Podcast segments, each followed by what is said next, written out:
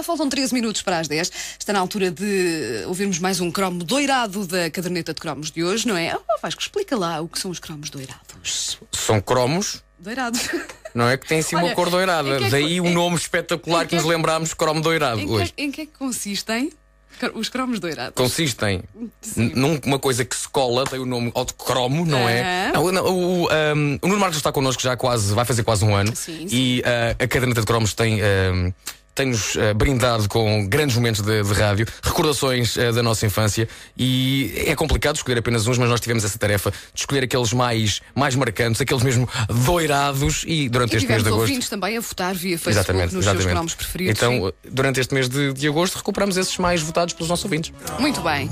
E nesta segunda edição da caderneta de cromos do Nuno Marco nas manhãs da comercial, patrocinada pela banda larga pré-paga TMN, vamos recordar o cromo do exorcista. Nuno Marco, que no Sudoeste MN venceu o Prémio Nobel de tipo com mais pachorra. É verdade. A paciência do homem é inacreditável. Marco! És o melhor, tira uma fotografia. E ele, pumba, tirada. Os anos 80 foram riquíssimos em terror de fazer arrepiar os cabelos mais recônditos do corpo. Eh, ou isso, ou nós é que estávamos numa idade em que os cabelos mais recônditos do corpo se arrepiavam com mais facilidade do que hoje. Sendo que hoje até temos mais cabelos do que na altura, em zonas mais recônditas do corpo. Eh, algumas pessoas hoje têm menos do que tinham na cabeça. O que sempre me soou tragicamente irónico. Porque é que há homens feitos que têm tanto pelo no peito e nenhum na cabeça? Deve ser angustiante. Quantos deles não pensaram já em transplantá-los de um sítio para o outro?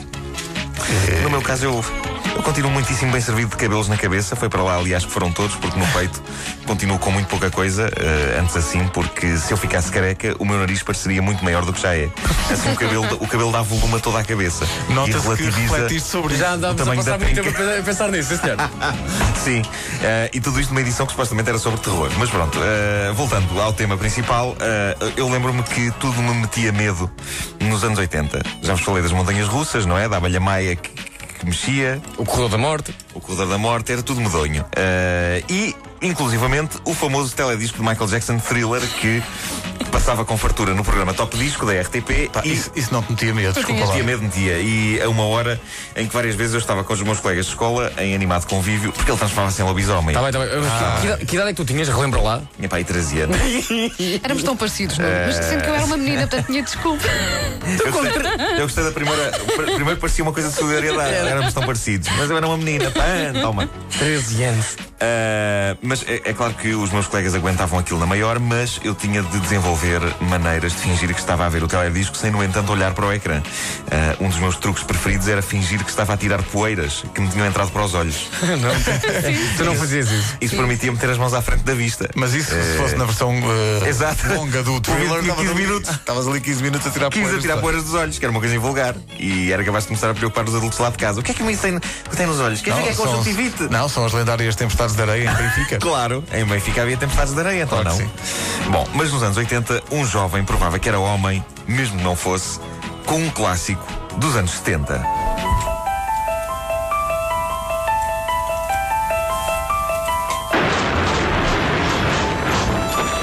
It's the power of Christ that compels you. O Exorcista.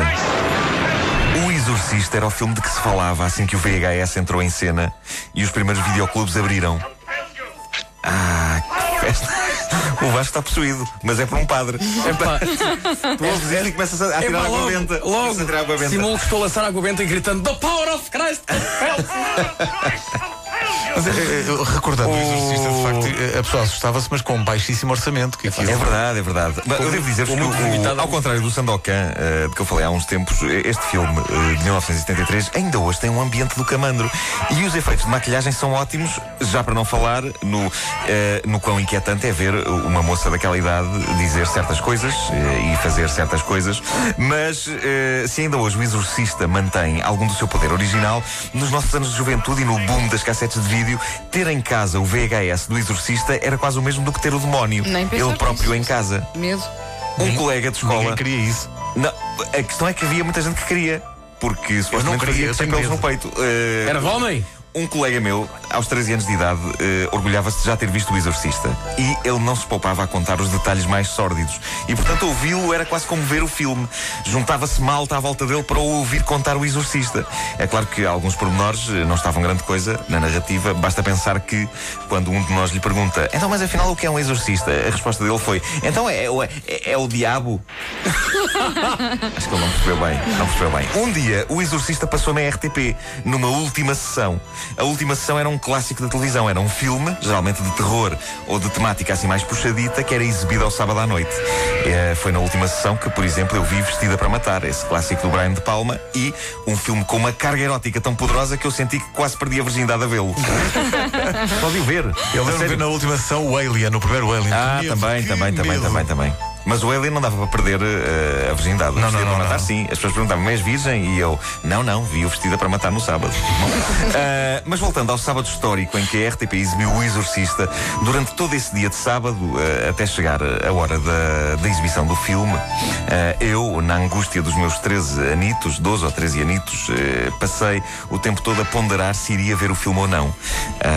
Porque estava ali uma grande possibilidade de destronar o tal colega que já vira o filme, ah, ou de pelo menos competir taco a taco com ele na descrição das melhores cenas. Mas lamento informar-vos, meus caros, que na hora da verdade, a hora da verdade era para aí Vacilaste. 11 e meia da noite, na hora da verdade, decretei, sem dar parte de fraco, no entanto, decretei que, e passo a citar, estava um bocadinho cansado.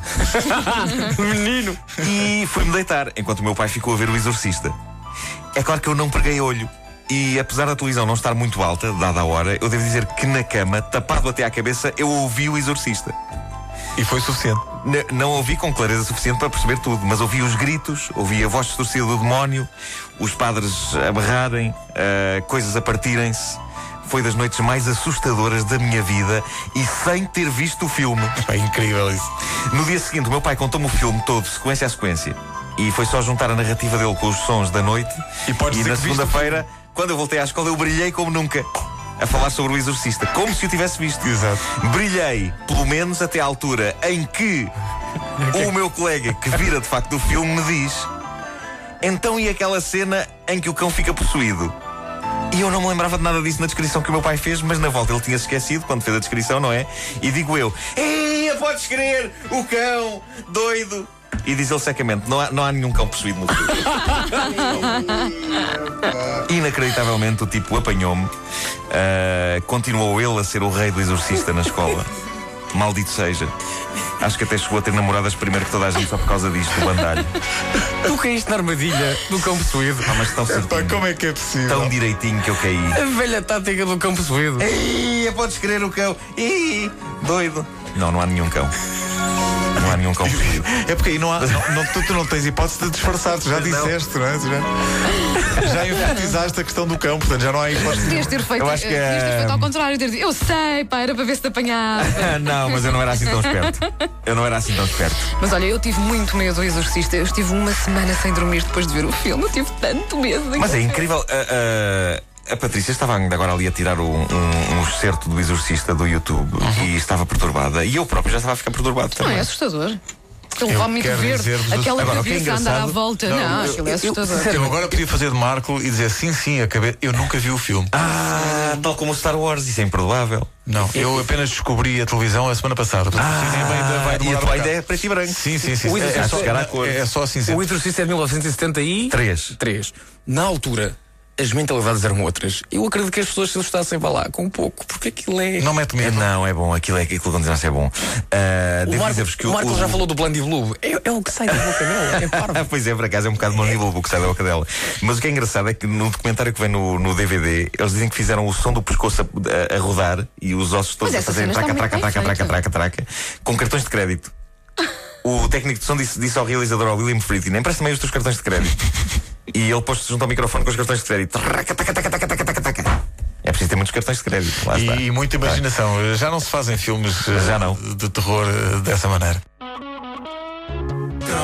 Os cromos doirados este mês nas manhãs da comercial. Recordamos alguns dos melhores cromos da caderneta do Nuno Marco, patrocinada pela banda larga pré-paga TMN. Navega o que navegar, só paga 3 euros por dia.